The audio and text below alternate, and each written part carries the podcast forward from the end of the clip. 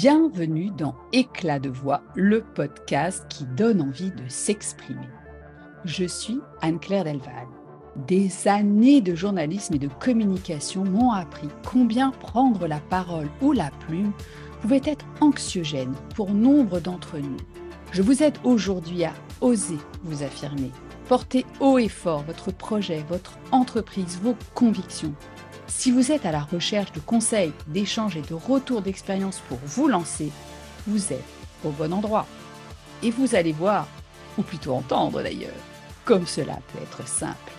Allez, c'est parti Mon invité du jour a lancé il y a quelques semaines sur LinkedIn la proposition et le challenge suivant.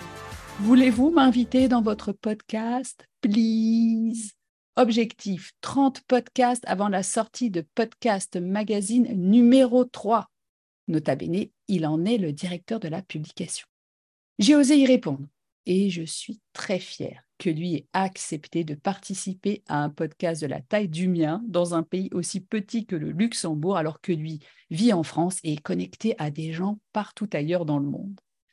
Donc j'étais assez honorée et dans un premier temps, je me disais que la discussion tournerait probablement autour de l'intérêt du podcast dans le cadre de la prise de parole. Et finalement, en ayant un premier échange informel pour justement discuter de l'angle que nous allions choisir, je me suis aperçue qu'il avait un parcours vraiment intéressant et particulièrement riche, atypique. Et puis surtout, que ça reflétait une chose qui me tient à cœur de vous partager, c'est que d'où qu'on vienne, quelles que soient nos difficultés, ce qu'on a d'ailleurs déjà évoqué plus ou moins dans l'un ou l'autre podcast précédent, eh bien, on peut, à un moment donné, se défaire de ses craintes, de ses angoisses pour prendre la parole. Et c'est un peu beaucoup le cas de Philippe Chapeau, qui a fait ses premières âmes en matière de prise de parole sur un terrain de tennis et au sommet d'un mirador. Bon, il va vous raconter, c'est juste fabuleux. Suivons le parcours de quelqu'un qui se dit au départ même pas introverti, mais carrément timide, pour finalement être aujourd'hui spécialiste de médias audio, donc de podcast. Jeu, set et match, Philippe est devenu un orateur hors pair. La preuve en audio. Bonjour Philippe. Bonjour Anne-Claire. Bah, tout d'abord, merci de participer à Éclat de voix. Ça me fait vraiment très, très, très plaisir. Eh bien, ben, moi aussi, on va essayer de, partager euh, ces éclats de voix ensemble. Génial. Quand on a échangé tous les deux, ton parcours m'a vraiment, vraiment interpellé parce qu'il n'est pas linéaire, comme souvent, mais euh, il est particulièrement intéressant dans le cadre euh, d'éclat de voix. Alors, euh, je voudrais que tu nous en parles un petit peu et surtout de nous donner tes étapes clés, ce qui t'a permis en fait de t'affranchir d'une personne que tu qualifiais toi-même de, timide pour, à un moment donné, finir par te sentir franchement à l'aise pour t'exprimer et parler euh, peut-être euh, en public? Alors, euh, en fait, j'ai la voix a été, et, bien entendu, comme, beaucoup, mais moi particulièrement un outil que j'ai travaillé, que j'ai utilisé au début, pas forcément, et je vais, je vais te raconter un peu euh, comment est-ce que j'ai fait pour faire évoluer ma voix et cette timidité. C'est vrai que j'étais quelqu'un de, de, de, très timide pour différentes, différentes raisons. Je suis parti de, de, chez moi assez tôt et puis, puis je suis allé faire un, un sport études tennis puisque mon premier métier, c'était dans le, dans le sport, dans dans le tennis. Et en fait, c'est là où j'ai fait euh, euh, mes premières expériences de, de voix, puisque j'ai dû euh, commencer à être éducateur de, de, de tennis assez tôt, dans, vers 16, 15-16 ans. où je, je m'occupais de, de, gamins dans les écoles de tennis. Et puis après, je suis parti donc en sport-études parce que ma mère voulait que je, que je bouge et que je reste pas. On est à Brive-la-Gaillarde, donc je reste pas à Brive-la-Gaillarde parce que c'est une petite ville et puis elle avait envie que je, voyage. Donc en fait, je suis parti au Cap d'Agde. Alors c'est pas, c'était pas très désagréable, mais mais c'est vrai que j'ai changé d'école, donc j'étais en première. D'abord à, à, Narbonne et puis ensuite j'ai fait 7 ma terminale et donc j'ai changé donc je connaissais pas grand monde pas, et puis puis j'étais très très renfermé sur sur moi-même j'écrivais beaucoup je faisais beaucoup de choses et et je parlais très peu. J'écoutais beaucoup, euh, ce qui est d'ailleurs une, bonne chose. Hein. Je conseille à tout le monde d'écouter avant de parler parce que sinon on dit beaucoup de bêtises. Et, euh, donc, quand j'étais sur le terrain, j'ai eu la chance de, faire mon, premier cours adulte. J'étais souvent avec des gamins. Et les gamins, on, travaille euh, un peu d'une manière, euh, d'une manière différente parce que les gamins, il faut être euh, copain et flic. J'avais pas de notion de, comment il fallait parler. Je savais qu'il fallait qu'ils m'entendent. Donc, je je, faisais pas attention à la manière dont, dont, dont l'air passait dans mes cordes vocales. Et, c'est vrai que c'était, c'était voilà, une, je, je, j'y pensais pas, je réfléchissais pas à ça. Et puis quand j'étais au Cap d'Agde chez Pierre Barthès, donc qui était un, un, ancien joueur de, de tennis, surtout de double, hein, qui était, qui faisait partie des meilleurs Français, qui avait un, un énorme camp au Cap d'Agde de plus de 50 terrains. Enfin, c'était un truc énorme. Donc j'ai vécu là-bas trois ans. Et là, on m'a donné une technique quand, quand j'étais sur le cours pour les adultes, parce que les adultes ont aussi besoin de, d'entendre. Euh, qui était imagine que tu parles à quelqu'un qui est en dehors du cours, derrière le grillage de l'autre côté. Et c'est là que j'ai commencé à visualiser, en fait, euh, la première fois, ce qu'il fallait que je fasse avec ma voix pour qu'elle porte. Et donc, ce n'était pas moi, euh, ça venait pas de, de, moi, ça venait de l'image que je devais me faire en imaginant que ma voix porte de l'autre côté du grillage. Et ça, ça a changé beaucoup la donne parce que j'avais l'impression de moins forcer sur les cordes vocales et, le côté imagé me permettait de pouvoir très facilement arriver à atteindre mon objectif. Et c'est là où, en fait, inconsciemment, je libérais les, cordes vocales, je libérais l'air qui passait en fait par, par mon ventre et ensuite qui, qui traversait les cordes vocales. Et, ça m'a permis de pouvoir arriver à toucher sans, gueuler. Parce que après, euh, j'ai bougé pas mal. J'ai été, euh, détaché donc, euh, avec Pierre Barthès à l'étranger en tant que prof de tennis dans les clubs Jet Tour, Jet Tour Eldorador. Et, et, donc là, en fait, ma timidité a commencé à, bah, à partir encore plus parce que quand on est dans des clubs comme ça, détachés, prof de tennis détaché à l'étranger, en fait, on fait un peu comme au Club Med. C'est-à-dire que euh, la journée, on fait ses cours de tennis. Et puis, en plus, au début, j'étais euh, j'étais au Sénégal. Je travaillais au Sénégal pendant, pendant euh, pratiquement un an. Et donc, ce qui était assez impressionnant, c'est que le matin, à partir de. Alors, très tôt, on était sur les cours parce qu'il faisait très, très chaud. Il fait, il fait toujours très, très chaud au Sénégal, à Dakar. Et, et vers 10 heures, on arrêtait et on reprenait vers, vers 16 heures. Et, le reste du temps, on préparait, enfin, je voyais les, autres animateurs qui préparaient les, cafés-théâtres du soir. Et c'est là où j'ai eu ma première expérience un peu de, scène. Et, c'était assez facile parce que quand tu es prof de tennis dans un, club genre Club Med et Eldorador, tout le monde te connaît. Donc en fait, il n'y a pas du tout le même rapport à la timidité. Et j'ai fait tous les, les cafés-théâtres, les spectacles. On faisait les inconnus le soir, on jouait Cats euh, la comédie musicale. Euh, enfin, voilà, j'ai fait des trucs assez, euh, assez, assez exceptionnels.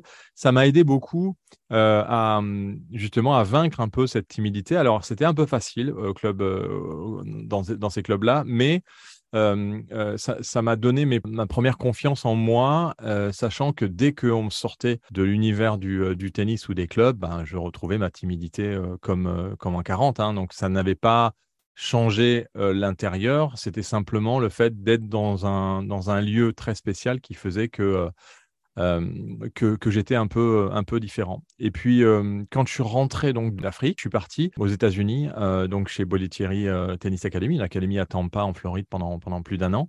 Et là, j'ai travaillé ma voix d'une autre manière parce que j'étais ce qu'on appelle driller. Donc, driller, c'est pendant cinq heures, on prend un, caddie de balles et on envoie des balles. On dit rien, on n'a pas le droit de parler. On envoie des balles, c'est tout. C'était très militaire, donc il avait mis ça entre quatre cours. Et il y avait un mec en haut qui criait allez, bougez, fesses, allez, allez-y, allez, c'est parti, allez. Mais, mais criez vraiment, quoi. Et, euh, et donc, j'ai fait ça pendant après euh, 3-4 mois. Et là.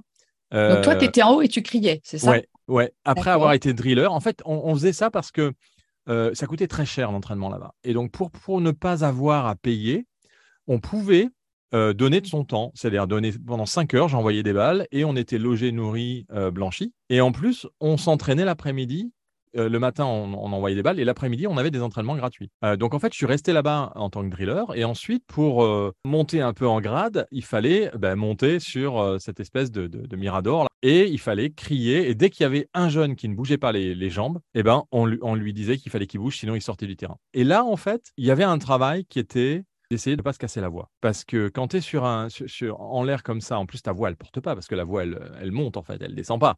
Euh, donc il, faut, il fallait vraiment, et en plus c'était en 360, tu étais sur les quatre terrains, il fallait tourner, enfin c'était un truc euh, avec la Cagna en plus en Floride.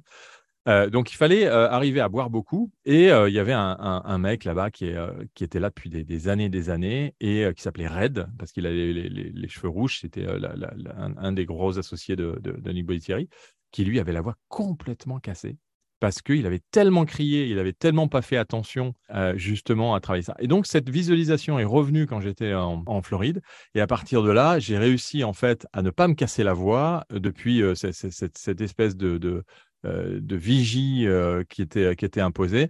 Euh, et donc, ça a été une, deuxième manière de, dont je me rappelle qui m'a permis de pouvoir vraiment travailler ma voix. Et puis après, l'enseignement du tennis, j'ai continué en fait en essayant de maîtriser cette voix et puis d'avoir cette visualisation de, de, ce flux qui, qui va traverser, qui va même au-delà du point que tu veux atteindre. Parce que c'est ça qui était important en fait, c'est être capable de parler en atteignant le point et en allant même au-delà et en le traversant.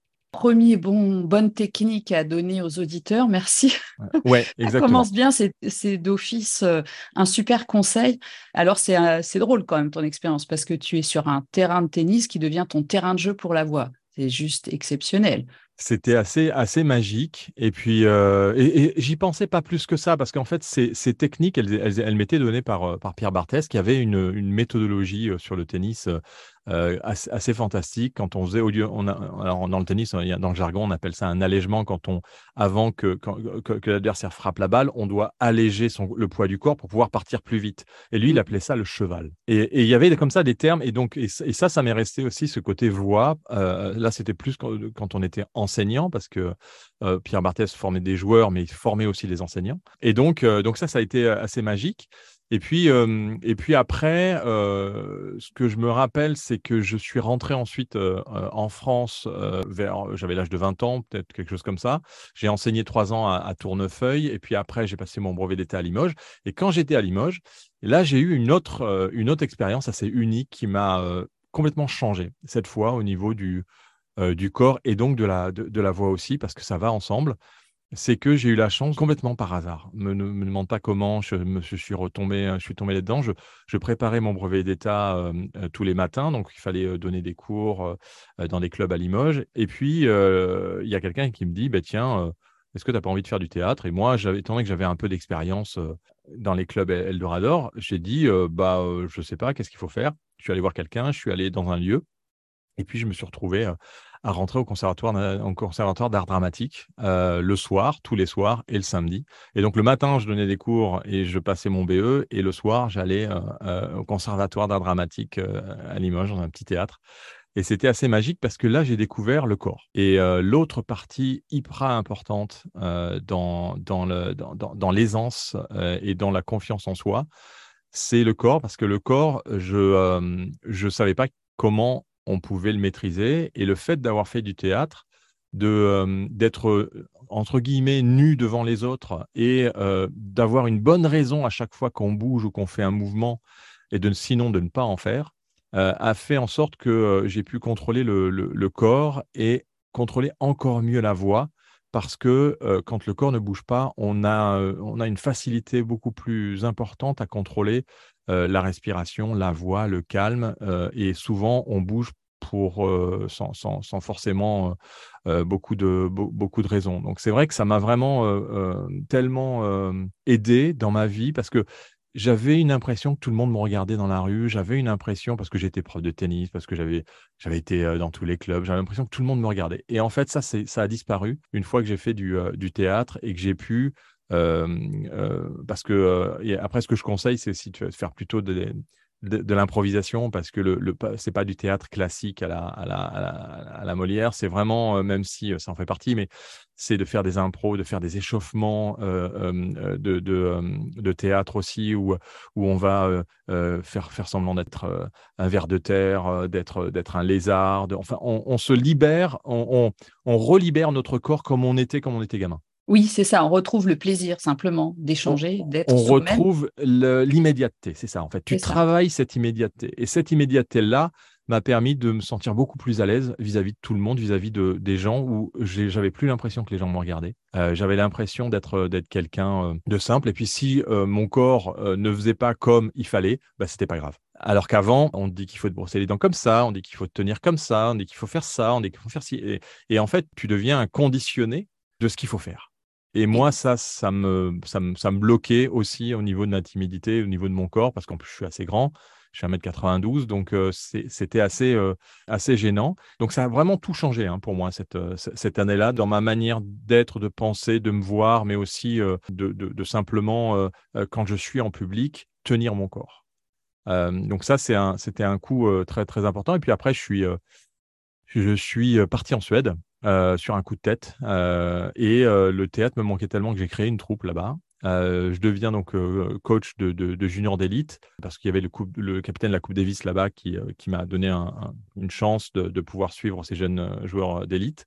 Et puis, je me suis dit que j'avais besoin de, travailler ma voix un peu autrement et donc je me, je me, suis mis à prendre des cours de chant. Et c'est là où j'ai perfectionné la technique de la respiration. Donc ça, c'est tous les volets, je dirais, un peu technique, physique que tu décris, la façon dont on peut poser sa voix.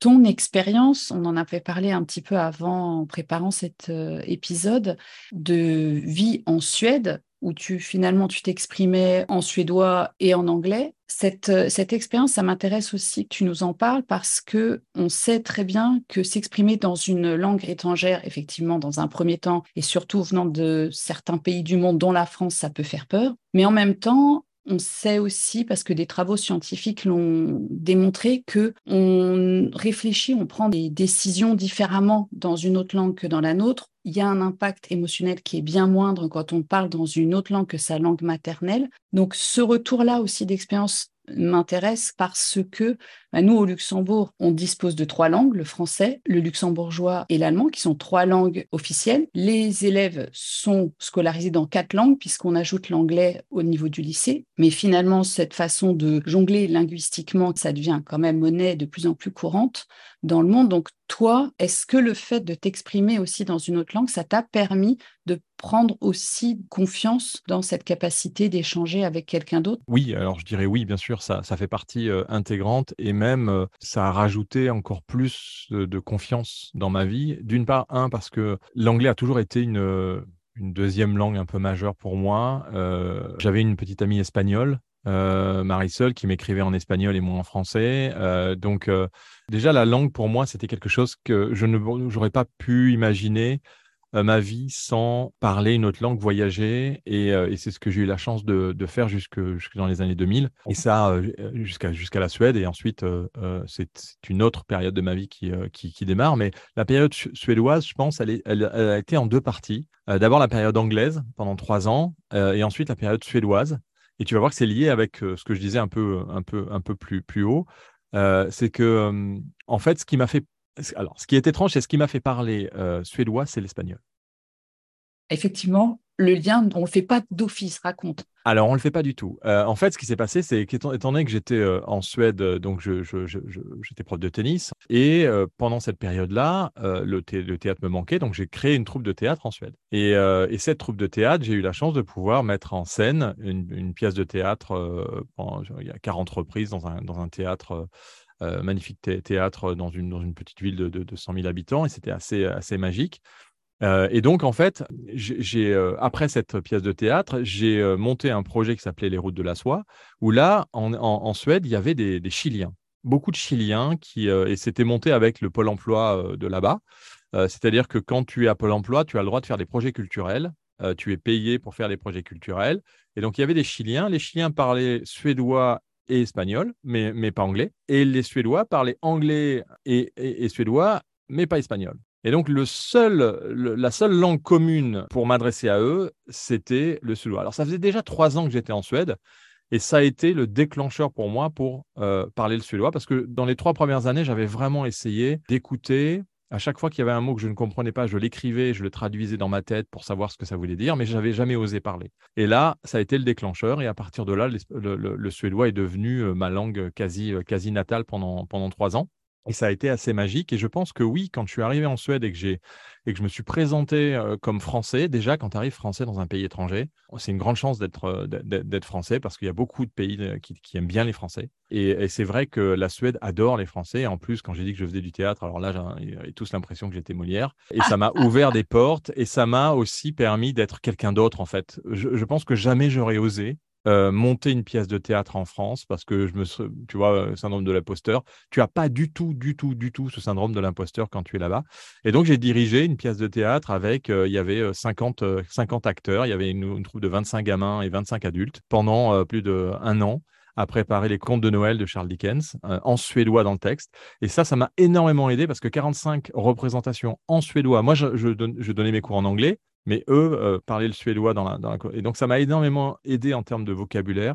Puis, c'est vrai que j'étais complètement désinhibé, c'est-à-dire que j'avais pas du tout d'impression euh, euh, d'être d'être pas celui que j'étais. Je, pouvais être aussi libre que quand j'étais sur scène en train de faire des impros, mais là dans la vie réelle. Et ça, la langue, la langue pour moi a été a été assez magique parce que si j'avais pas parlé anglais, j'aurais pas pu faire ça dans un autre pays. Et, si et, derrière, si j'avais pas eu fait cette pièce de théâtre, j'aurais pas parlé le suédois. Et le suédois, pour moi, aujourd'hui, c'est une langue que j'adore que je parle moins parce que j'ai moins l'occasion, même si ça m'arrive quand même dans mon métier de parler le suédois avec des entreprises suédoises. Et ils me regardent avec des yeux en me disant Mais tu parles suédois, mais comment, tu fais pour les. Je n'ai jamais appris. mais Donc, moi, jongler avec les langues, c'est vraiment, vraiment un plaisir profond. Et en effet, ta manière d'être quand tu parles une autre langue n'est pas du tout celle que tu as quand c'est ta langue natale. Moi, j'ai beaucoup plus confiance quand je, quand, en effet, quand je suis à parler et, à vivre dans un autre pays que, que quand je suis, j'en suis en France parce que bah, tu as aussi ce syndrome où tout le monde autour de toi parle la, même langue, donc tu n'es pas différent des autres. je pense que c'est la différence qui fait que tu te sens un peu, un peu pas supérieur, mais tu te sens un peu voilà, plus, plus libre de faire ce que tu veux parce que tu n'as pas tes égaux autour de toi. Donc, donc oui, ça a été, ça a été vraiment, vraiment une, une, période de ma vie qui m'a aussi aidé à pouvoir, même si on reste timide à vie, hein, mais à pouvoir m'exprimer en public et être devant des publics complètement différents, hein, puisque ça, ça pouvait être devant, devant un parterre dans un théâtre, ça pouvait être dans des représentations pour, pour le, le, le, tennis devant, devant des assemblées importantes. Et ensuite, après, peu importe la langue face à laquelle tu es, quand tu as travaillé ton corps, ta voix et que tu arrives à, avoir des, exercices de trac aussi, parce que j'avais pas mal de trac quand je me mettais devant, devant, devant des gens. Et là, c'est la respiration qui m'a permis de pouvoir contrôler tout ça. C'est-à-dire que dès que j'ai trop le trac, euh, je me fais trois respirations très très profondes sans que ça se voit. Et il euh, faut en garder un peu de trac, mais ça permet d'enlever euh, d'enlever tout le trac quand, quand tu sens que ça, ça vient et que ça, ça dépasse un peu la moyenne qu'il faut, qu'il faut simplement avoir pour que ça se passe bien. Oui, que ça risque de te paralyser en réalité. Ça peut. Ça peut être très très très handicapant. Tu racontais aussi, et ça c'est intéressant, tu viens de le dire, qu'on reste timide. Alors bon, c'est peut-être aussi une étiquette malgré tout, parce que vu tout ce que tu as vécu, ce que tu nous racontes, on peut imaginer que tu as dépassé cette timidité, même si en toi il y a toujours peut-être cette crainte. Tu racontais que revenu en France, justement, tu te sentais euh, mal à l'aise de reprendre le téléphone euh, pour euh, faire des démarches dans le cadre professionnel. Alors, est-ce que ce que toi t'en conclus, c'est que finalement l'aisance elle n'est jamais vraiment acquise Et est-ce que ça veut dire que pour toi, c'est plus une question de volonté, d'opportunité, ou bien est-ce qu'il faut des prérequis pour aller vers cette aisance? Non, je pense que c'est tout le monde est capable de, faire ce, ce, travail et, et c'est un travail, par contre, c'est-à-dire que ça, ça, demande de l'entraînement, ça demande des moments où, euh, bah, où on se plante aussi hein, et où ça se passe pas comme, euh, comme on l'imaginait. Mais euh, pour revenir à, donc au début de ta question sur mon retour en France, et ça fait 13 ans que je vadrouille dans, dans, tous les pays à faire du tennis et du théâtre, ce qui est assez atypique en fait dans différentes langues. Et je rentre en France où je parle français peut-être une ou deux fois par an euh, depuis, euh, depuis 7-8 ans et où j'arrive et je dois. Ça, a été très dur en fait, euh, après, après, après toutes ces années, parce que j'ai dû.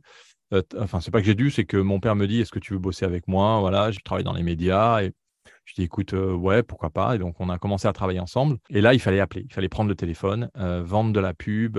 et là, impossible de trouver mes mots, les termes, le vocabulaire. c'est vraiment, en fait, je, rêvais en suédois et sur les trois dernières années, je parlais quasiment plus anglais.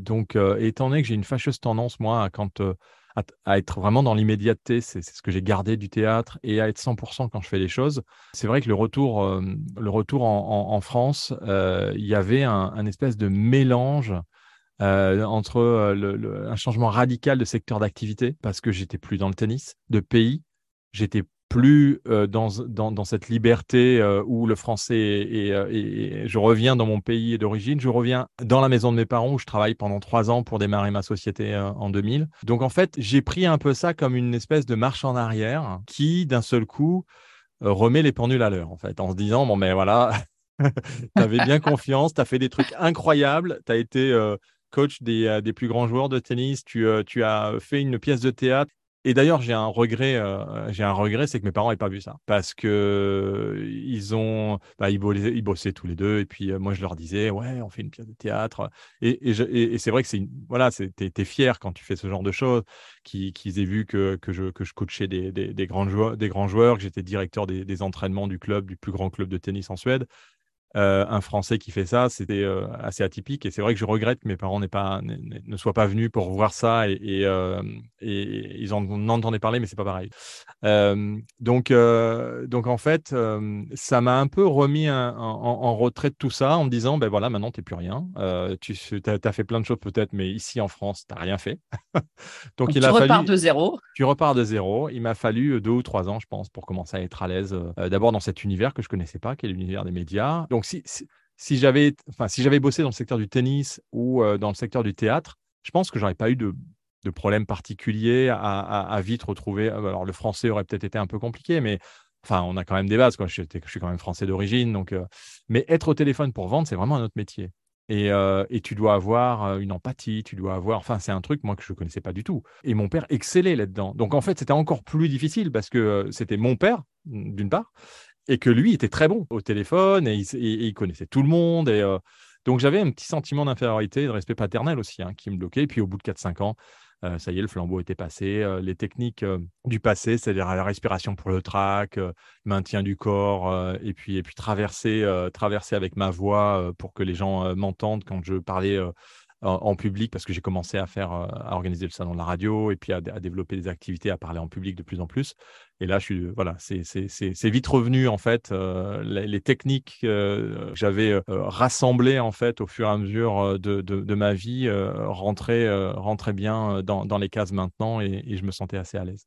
Oui, et puis des techniques que tu as expérimentées finalement à chaque fois, à chaque étape, que tu as remis sur l'ouvrage, comme on dit, que tu as réutilisé, tu t'es rendu compte à chaque fois que c'était un vrai soutien et une vraie aide de pouvoir bah, respirer, d'avoir pris ces cours de théâtre qui vont tout à coup, boum, euh, te permettre de retrouver cette confiance qui est peut-être un peu euh, émaillée par euh, la situation qui a changé, mais finalement, tous ces challenges, tu les as relevés. Oui, mais c'est en plus, je suis pas allé les chercher, tu vois. C'est-à-dire que c'est, en fait, ils sont venus à moi. Je suis, je me suis pas dit, il faut qu'à part euh, le chant, c'est le seul truc où euh, j'avais envie de, de, de, parfaire un peu euh, le côté corde vocale. Je, ne suis pas un grand chanteur, hein, mais c'était vraiment pour ressentir vraiment ce qui se passait et d'avoir quelqu'un qui pouvait m'expliquer. Mais à part ça, je suis jamais allé le chercher. En fait, c'est venu à moi. Et j'ai essayé en fait de me dire en quoi est-ce que ça peut m'aider ou en quoi ça m'a aidé et pourquoi est-ce que ça m'a aidé. Et, ensuite d'essayer de le répéter en me disant bah, tiens, oui, tiens, si je refais ça, si je refais la respiration, tiens, si je, si je tiens mon corps et si j'arrête de mettre mes mains dans les poches et que je laisse mes, bras tomber le long du corps, comment je suis. Et, et d'un seul coup, tout, tout, se remet en place et après, tu reprends cette confiance, cette confiance en toi. Alors là, merci, je te remercie un milliard de fois de confirmer ce que je dis toujours aux gens que j'aide, que la répétition, l'entraînement, c'est la clé. Que c'est pas parce qu'on va nous le dire une fois et qu'on va se dire ok, je sais, il faut que je respire, ça, ça reste dans la tête, mais c'est l'expérimenter et le répéter qui va faire les, la différence. Il faut se planter aussi un peu. Euh, il y a des moments où euh, où tu transpires, euh, tu n'y arrives pas, et puis, et puis parce que soit tu as oublié, soit c'est pas, c'est pas le bon moment. Donc, faut pas, un peu de honte est vite passé euh, et, il faut passer aussi par ces petits moments, euh, ces petits moments de honte. C'est comme ça aussi qu'on se dit euh, tiens, je, vais essayer de pas de pas le refaire, de pas ressentir cette, ce moment où, où ça a un peu dérapé. L'expérience qui forge. Ouais, exactement.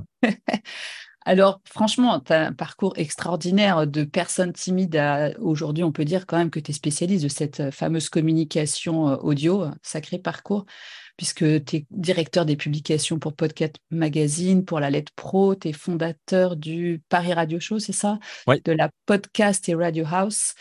Alors, évidemment, la question que j'ai envie de te poser, c'est mais quelle oreille portes-tu sur l'expression orale? J'ai longtemps pensé que la voix était une onde sonore comme la radio. Je travaille dans le milieu de la radio euh, depuis, euh, depuis plus de 20 ans et, édition HF, c'est édition, euh, c'est pas haute fréquence, c'est haut de forme parce que je m'appelle Chapeau. Ah, ouais, c'est venu de là, ouais, je, cherchais un nom et puis. Je me demandais maintenant. Haute forme, ça fait chapeau. C'est marrant. donc je pensais que la, la voix, c'était tu sais, une sinusoïde. Euh, et, après, j'ai même appris par la suite que, que la radio, en fait, les ondes, c'est de la lumière. Là, on va peut-être pas rentrer dans le débat technique parce que pour comprendre que, ce qu'on entend sur les ondes, c'est de la lumière, c'est un peu difficile. Mais en fait, c'est une vibration, la voix. Et pour moi, quand j'ai découvert ça, c'est-à-dire que c'est des cordes vocales, on a un émetteur qui est les cordes vocales et tu, on a un récepteur qui est l'oreille. Et cette magie de la vibration, euh, en fait, c'est qu'elle porte en elle un nombre de nuances assez infinies qui font que selon la, personne à qui on s'adresse, ça peut revêtir toutes sortes de, parfums en fait. Et, je pense qu'il faut, quand même distinguer l'expression orale qui est faite à distance, c'est-à-dire au téléphone ou, euh, ou l'audio en ligne, avec la présence, parce que c'est une vibration. Et donc cette vibration, quand tu es présent avec la personne, ça change tout. Elle n'aura jamais la même puissance parce que tu n'as pas cette alchimie qui passe moi, ce que j'ai tendance à dire qu'il y a une, sous-porteuse de, la vibration, euh, c'est l'alchimie. C'est-à-dire que sous ta voix, tu as aussi ce que tu portes en toi et qui fait que la personne qui est en face de toi va ressentir une alchimie ou non. Elle peut ressentir aussi un dégoût ou une, crainte. Ou, euh, Donc la voix fait tout. Et, euh, et cette sous-porteuse de la vibration, de la bouche à l'oreille, ne passe pas par euh, un codeur ou un décodeur qui va être en ordinateur, qui va être, qui, selon moi, après, chacun, on peut aussi avoir des moments hein, magiques, hein, mais, mais, mais elle, supprime l'alchimie qu'on peut ressentir avec la présence de la personne. je pense qu'au téléphone, par exemple, les silences sont assez compliqués. Ils provoquent souvent en fait des, interrogations ou, ou, des questionnements, là où en présence, quand tu as des silences, bah, ils habillent. Et, et c'est ce que j'aime aussi dans, le podcast. À on Radio, dans un podcast, les silences, ils peuvent avoir des effets assez puissants. Euh, quand ils sont bien positionnés, ce qui n'est pas possible en radio. Parce qu'en radio, quand tu fais plus de deux secondes de silence, tu as une alerte et l'émetteur arrête la radio. C'est pour ça que ça parle sans arrêt. Et c'est là où le podcast euh, et où l'expression orale, pour moi, c'est surtout de savoir faire parler les silences.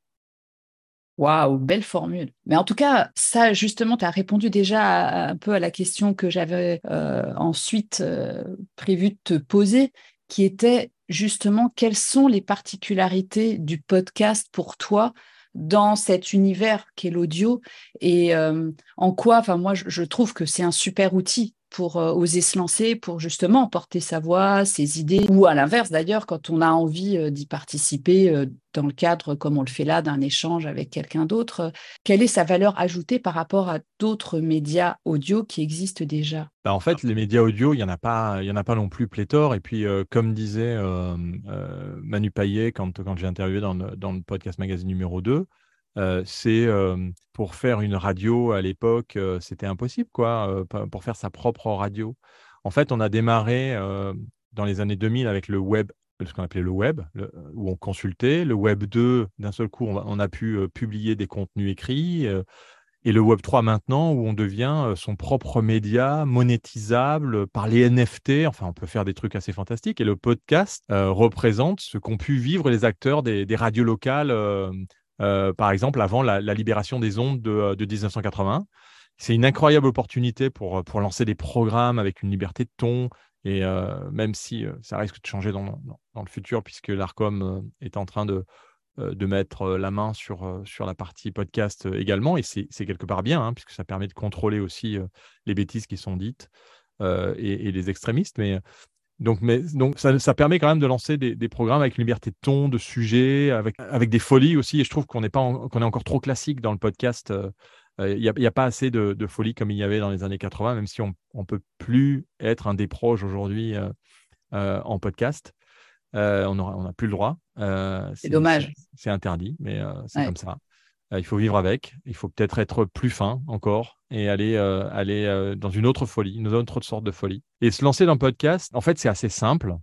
c'est peu onéreux, ça implique pas l'image. On démarre sans vraiment savoir faire.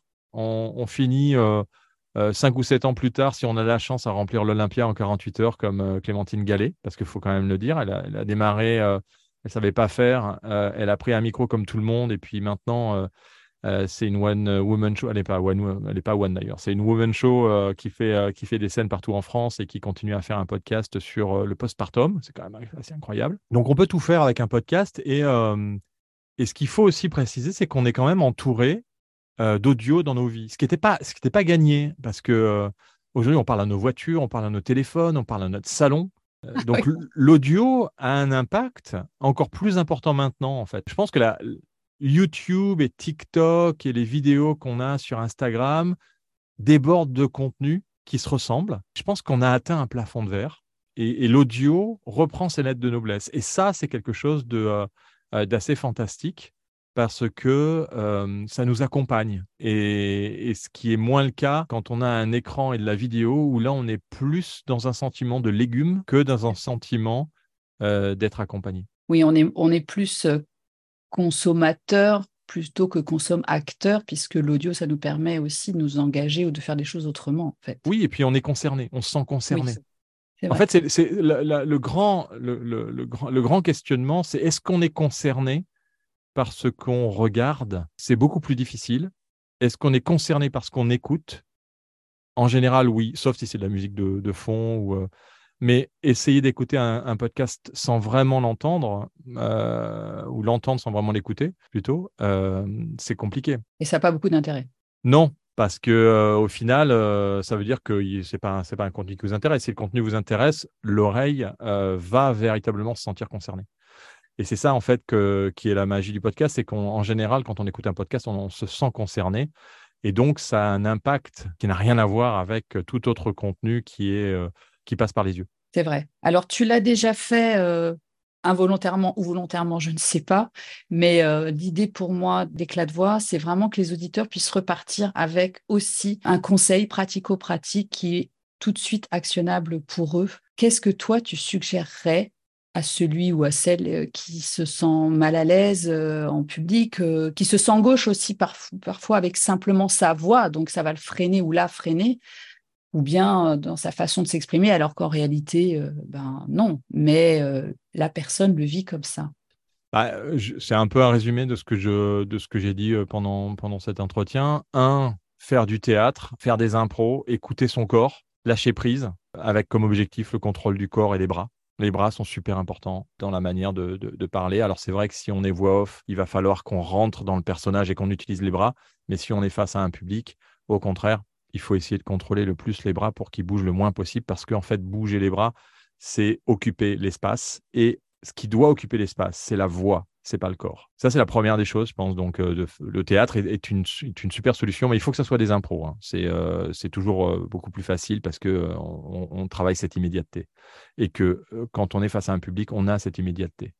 Ensuite, prendre éventuellement des cours de chant pour la technique de respiration. C'est n'est pas, pas gagné hein, de, de, savoir de, sentir comment l'air circule euh, entre le ventre et les cordes vocales. Et euh, c'est vraiment un truc qui met un peu de temps. Donc, euh, soit avec un spécialiste qui sait travailler la respiration et, penser à, cette, à cet air qui traverse les cordes vocales sans les contracter. Et ça, c'est pas, pas facile de contrôler les muscles. Et puis, la dernière chose, c'est parler dans un micro comme, comme vous parleriez à un, à ami à qui vous vous confiez tout en, tout en pensant en fait avec cet imaginaire, votre voix, la capsule du micro qui est devant moi ici, il faut bien mettre la capsule devant votre bouche. Il y a beaucoup de personnes qui parlent loin de la capsule du micro. Et il y a l'image de la fumée qui sort de votre bouche euh, quand, il fait froid, et la fumée traverse la capsule. Est-ce que la fumée traverse cette capsule?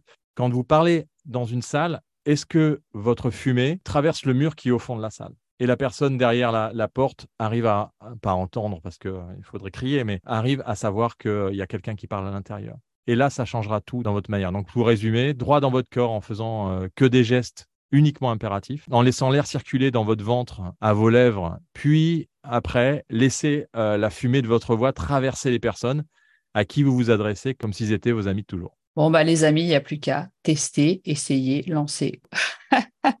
Merci mille fois, euh, Philippe, pour cet échange vraiment très intéressant, riche de ton expérience et puis aussi de ce que tu proposes euh, aux auditeurs euh, comme action à mettre en place. Merci beaucoup et je suis très honorée vraiment de t'avoir reçu sur le podcast Éclat de voix.